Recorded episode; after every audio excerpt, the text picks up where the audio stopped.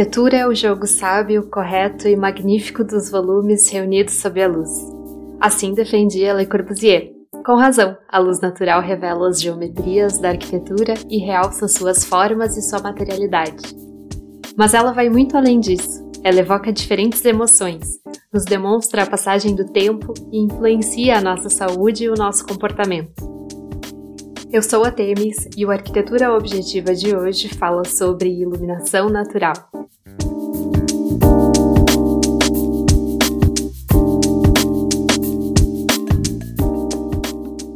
Luz do Sol, essa radiação natural que no nosso imaginário normalmente está associada à felicidade, saúde e bons momentos.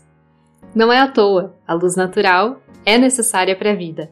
Ela nutre as plantinhas e orienta o nosso dia é ela que influencia o ciclo circadiano, que são as variações das nossas funções biológicas em um período de 24 horas, e que ajustam fatores como o sono, a disposição e o humor.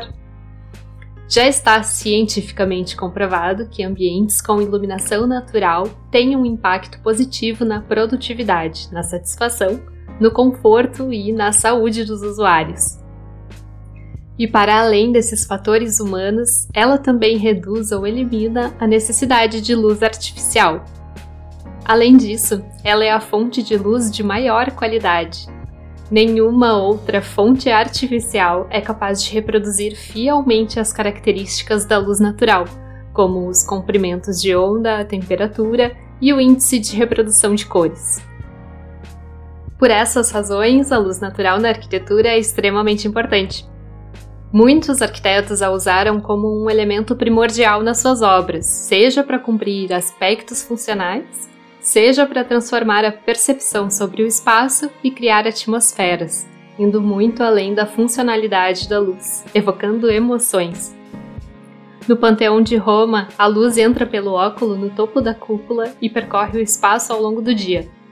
Na modernidade, o Le Corbusier encravou nas paredes da Capela Ronchamp um conjunto de aberturas de diferentes geometrias, mesclando vidros transparentes e coloridos. O resultado é uma atmosfera etérea de luz difusa, que parece ensejar a reflexão e o caráter sagrado do local. Nos anos 80, o arquiteto japonês Tadao Ando também, em uma obra religiosa, criou uma obra-prima com o manejo da luz natural.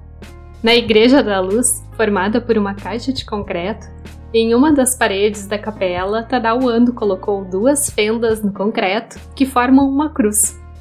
Pelas fendas, a luz entra e cria a imagem de uma cruz brilhante. Outro mestre contemporâneo na arte de manipular a luz na arquitetura é o arquiteto suíço Peter Zumthor.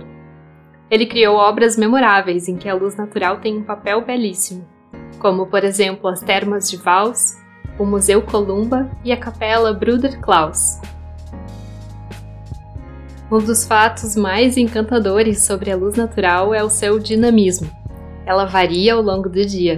Começa de manhã cedinho, com uma luz mais fria, vai ficando mais intensa e termina com a luz avermelhada e quente do pôr-do-sol. Ela também varia de acordo com as estações do ano, com o clima e com a geografia do local. Lugares frios com névoa terão uma iluminação difusa, enquanto lugares quentes e tropicais terão uma iluminação brilhante e com grande definição. Assim, a luz sempre será um fenômeno que causa atmosferas variáveis. Conhecer as características da luz do lugar pode ser útil tanto para criar efeitos de atmosfera carregados de emoções, como para prever melhor a funcionalidade da iluminação nos edifícios. A iluminação natural de caráter funcional é a que irá proporcionar boas condições de habitabilidade do edifício. Para isso, o projeto precisará levar em consideração aspectos como a orientação solar, os tipos de aberturas e a necessidade de proteção contra o ofuscamento e proteção contra o calor que vem junto com os raios de luz. Como falamos, a iluminação natural sempre terá variações de acordo com a localização. O Brasil é um país de grande extensão, e a iluminação no Pará, por exemplo, é diferente da iluminação no Rio Grande do Sul. Mas, de uma maneira geral, nós podemos dizer que a melhor orientação solar para posicionar aberturas em uma construção é o norte. Isso porque a fachada orientada para o norte é a que recebe a maior quantidade de luz solar direta ao longo do dia. Já a orientação sul é considerada a segunda melhor, embora seja a que recebe a menor quantidade de luz direta. É que, justamente por não receber muita luz direta, ela proporciona menos ofuscamento, com uma iluminação mais indireta e de aspecto branco e frio. Agora, as orientações leste e oeste são consideradas as piores, porque recebem iluminação solar direta com grande intensidade no verão e menor intensidade no inverno. Essa variação dificulta o projeto de proteções solares, já que se deve levar em consideração as angulações da posição solar. No entanto, em determinados casos, a orientação leste pode até ser desejável, como por exemplo para dormitórios residenciais. Um quarto que pega sol da manhã pode ser um benefício. Bom, ao menos para quem é matutino e gosta de acordar cedo. Mas, sem dúvida, a orientação que pode causar mais desconforto é a oeste. Ela recebe o sol da tarde e, à medida que o sol vai caindo, mais luz penetra no ambiente. E embora a luz do pôr do sol seja muito bonita, com aqueles tons alaranjados e quentes, ela causa ofuscamento e excesso de calor.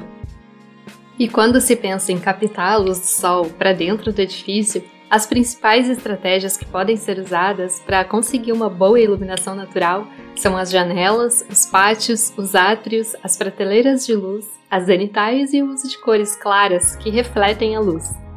A prateleira de luz, como o nome já indica, é como uma prateleira que fica inserida na janela, ficando uma parte externa e uma interna.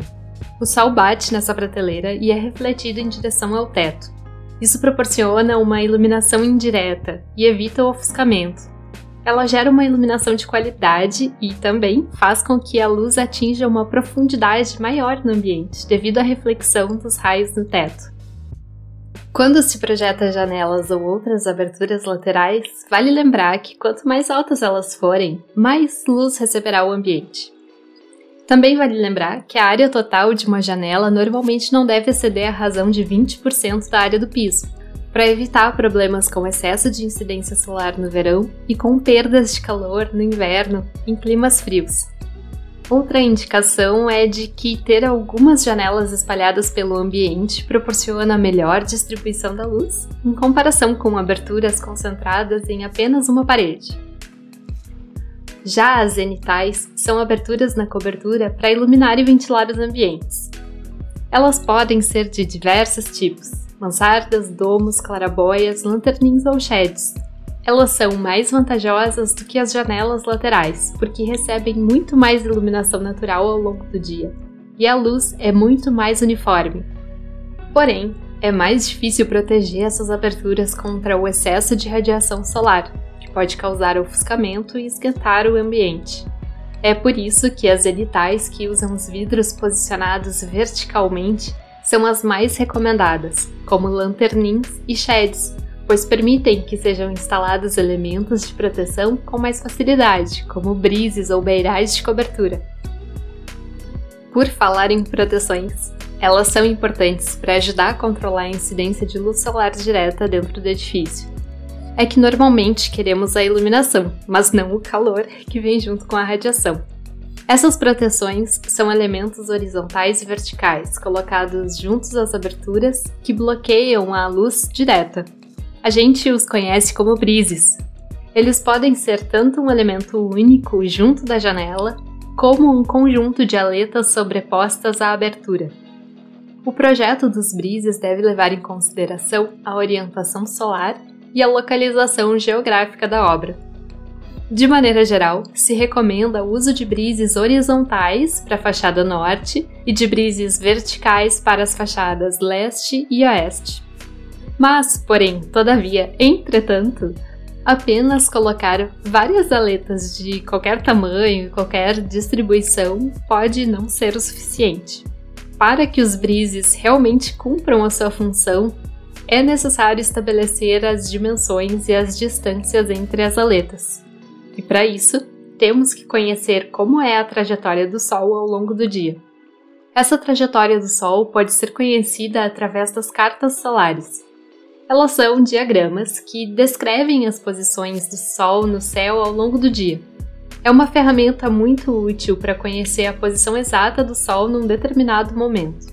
Assim, é possível saber se o Sol entrará ou não pela abertura da fachada. Com essas informações, é possível determinar a geometria das aberturas e a geometria dos brises. No início pode parecer um pouco complicado, mas não é tão difícil. Se você quiser saber como dimensionar um brise de maneira precisa usando as cartas solares, eu indico o livro Eficiência Energética na Arquitetura, que aliás eu sempre menciono aqui no Arquitetura Objetiva. É que além de ele explicar de uma maneira muito didática o tema, ele também é de livre acesso. Basta fazer o download do arquivo em PDF no site do LABEE, L-A-B-E-E-E que é o Laboratório de Eficiência Energética em Edificações da Universidade de Santa Catarina. Outra fonte interessante é o LabCom, que é o Laboratório de Conforto Ambiental e Eficiência Energética no Ambiente Construído da Escola de Arquitetura da Universidade Federal de Minas Gerais. No site do LabCom é possível fazer o download das cartas solares em DWG de diversas cidades brasileiras. Eu já peguei o da minha cidade, que é Porto Alegre.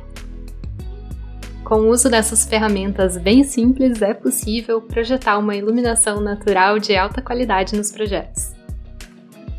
Assim é a luz natural. Seja para criar espaços com atmosferas que evocam sentimentos, seja para proporcionar bem-estar e funcionalidade aos ambientes, ela é uma aliada poderosa da arquitetura.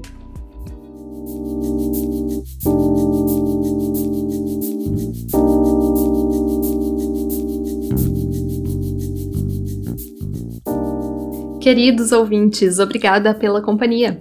Eu espero que você tenha gostado do conteúdo e que ele seja útil para você de alguma forma. Se você gostou, envie este episódio para os amigos que possam se interessar ou compartilhe ele nos seus stories e marque o perfil da Arquitetura Objetiva no Instagram. Aproveite para nos seguir e acompanhar as nossas postagens em arquitetura objetiva. Não esqueça também de ativar as notificações e seguir ou se inscrever no nosso perfil na plataforma que você estiver usando para nos ouvir. Se você estiver usando o Spotify ou o Apple, lembre-se de classificar com 5 estrelinhas o programa, porque isso nos ajuda muito a crescer nos aplicativos. Muito obrigada e até a semana que vem!